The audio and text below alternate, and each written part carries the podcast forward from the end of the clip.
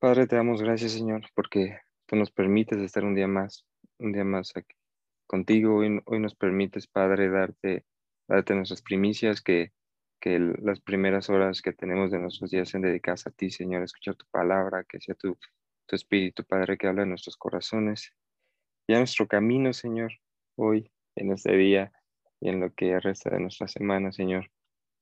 Que sea tu Espíritu hablando en nuestros corazones, Padre, que podamos reflejar, Padre, ese carácter de Jesús en nuestras vidas, Padre, y que muchos más puedan conocer y pueda ser glorificado tu nombre, Padre, por causa nuestra.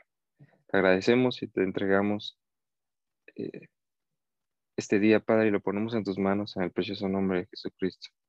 Amén. Bueno, el devocional de, de hoy tiene como título Un camino con intención. Es un, es un devocional un poquito corto, pero, pero con una intención muy, muy clara. Es un, es un pequeño recordatorio que, que, que tiene Dios para ti esta mañana es, el, el recordatorio es, es poner en ti eh, vivir una vida con, con propósito, un corazón preparado e intencional al propósito que tienes en Dios. Sé que hay muchas ocasiones en las que la vida nos lleva como un río sobre una corriente determinada, por un camino creado por el mundo, a un destino incierto.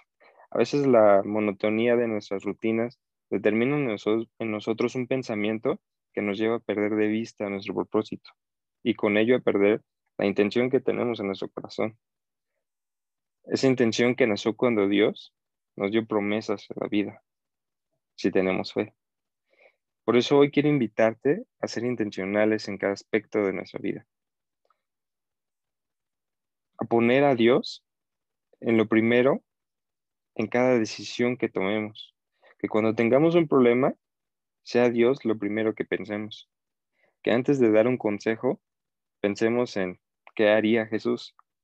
Que antes de regañar a alguien, también pensemos en qué haría Jesús. Recuerda que en Cristo tenemos vida nueva, no seguimos un camino de un río con un final incierto, porque tenemos fe y promesas. Andamos por un río de agua vida, trazado por Jesús. De esa agua que de beberla no tendremos más sed.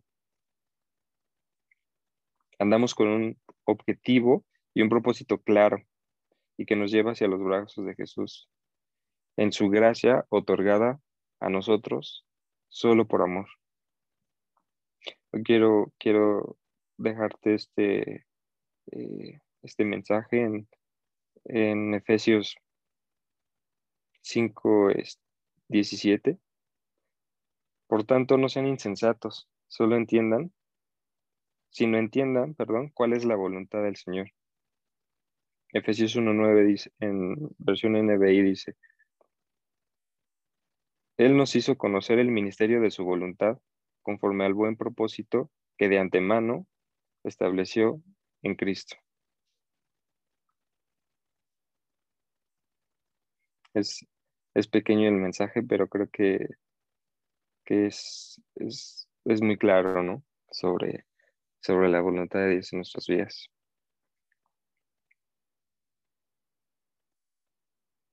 Muchas gracias por conectarte, amigo.